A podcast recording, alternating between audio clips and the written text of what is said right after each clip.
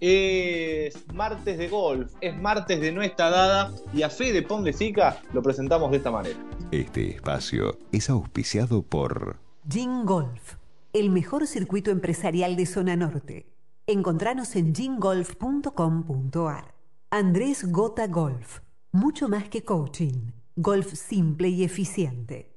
Conoce nuestro nuevo servicio digital.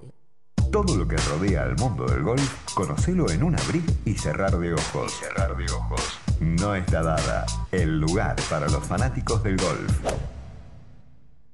Todo lo que rodea al mundo del Nuestra dada es nuestra pasión. No está dada es nuestra pasión, martes de golf. Yo lo decía, Fede querido, ¿cómo te va?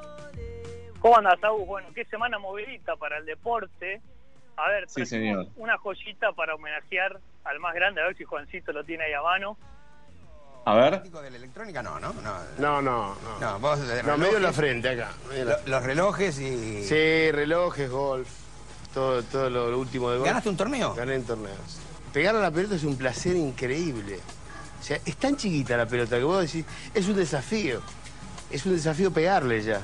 Yo siempre, desde que jugaba al fútbol, decían, el golf es para tranquilizarte. Le pegás mal y querés romper la cancha, querés romper el palo, querés romper el carrito, todo. Mentira, todo mentira. O sea que yo aprendí a los 40 años y me despertaba a la noche y, y- y, claro, y, y yendo al baño poteaba así. Bueno, ¿sabes cómo están las paredes, Digo, no? claro, digo, digo, digo, estoy loco. Lindo recuerdo, Lindo hallazgo por las voces. Jorge Ginsburg, Ernestina Pais. Entiendo que era una entrevista de Maradona en Mañanas Informales, si no estoy equivocado, hablando de su pasión por el golf. Qué lindo poder homenajearlo también a Maradona con otra de sus pasiones en algún momento de su vida, como lo fue este deporte. Exactamente. Creo que Maradona nos interpela a todos. Alguien que aprendió desde grande, a los, dieci- a los 40 años, llegó a jugar 18 handicap, pero según muchos, con un poquito de práctica podría haber sido un, un- un buen 10 de handicap. Tiene una, una anécdota con Roberto Vicenza, me anoté las palabras de Roberto, que dice, Sí. Roberto dijo, no va a vivir de esto, pero ojo porque se comportó como un señorito, muy serio y enfocado, entendió perfectamente las tradiciones de este deporte y fue encantador jugar con él, así que bueno, nos quedamos con una anécdota de, de lo que el Diego fue también para el golf, un deporte que encontró de tarde, pero como todo deportista talentoso, eh, tenía mucho toque y sobre todo alrededor del green, así que mu- muchas, muchas, muchas cosas lindas para recordar al Diego. Y ya nos Otra que yo me acuerdo, Fede, otra que yo me acuerdo. Maradona vinculado al golf, casi que igual el golf, protagonista secundario en esta anécdota, haciendo jueguitos con la pelotita de golf en la Universidad de Oxford, un Maradona en la década de los 90, con el mechón rubio incluso en el pelo, otra anécdota donde el golf también fue parte.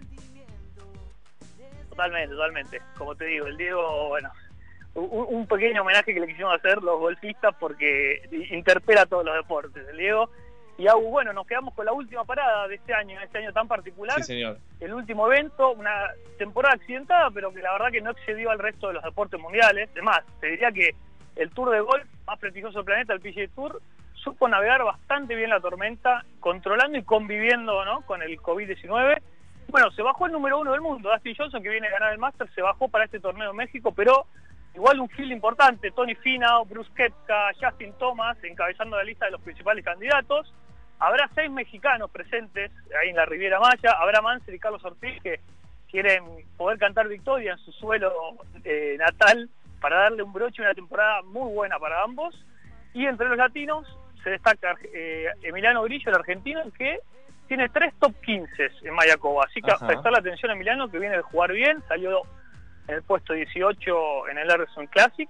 Juega también Fabián Gómez y después los colombianos Sebastián Muñoz, Camilo Villegas, el chileno Joaquín Nieman, que acaba de dar la gran noticia. ¿Te acordás que hablamos de, de un familiar que tiene Sí. un tema muscular, un recién nacido? Sí. Pudieron juntar en menos de dos semanas dos millones de dólares para que este chico de menos de seis meses se pueda dar la vacuna que es clave, sobre todo en los primeros eh, seis meses de vida. Así que una, una, una gran noticia, la verdad que recién, recién la acaba de confirmar eh, Joaquín. ¿Y qué más me falta? Y bueno, ahí está el venezolano Johnny Vegas. Así que veremos si los latinos que tuvieron una muy buena temporada, Gus, nos dan el broche final para terminar este año tan atípico.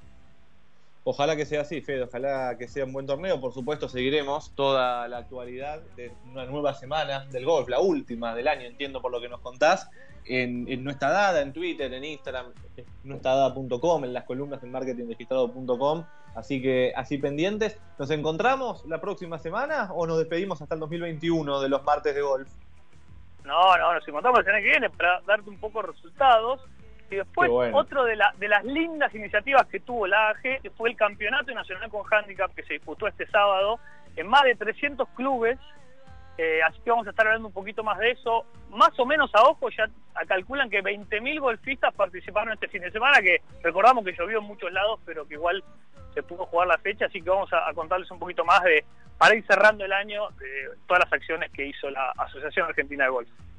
Espectacular, Fede, entonces. Nos encontramos semana que viene. Muchas gracias. Un abrazo a vos.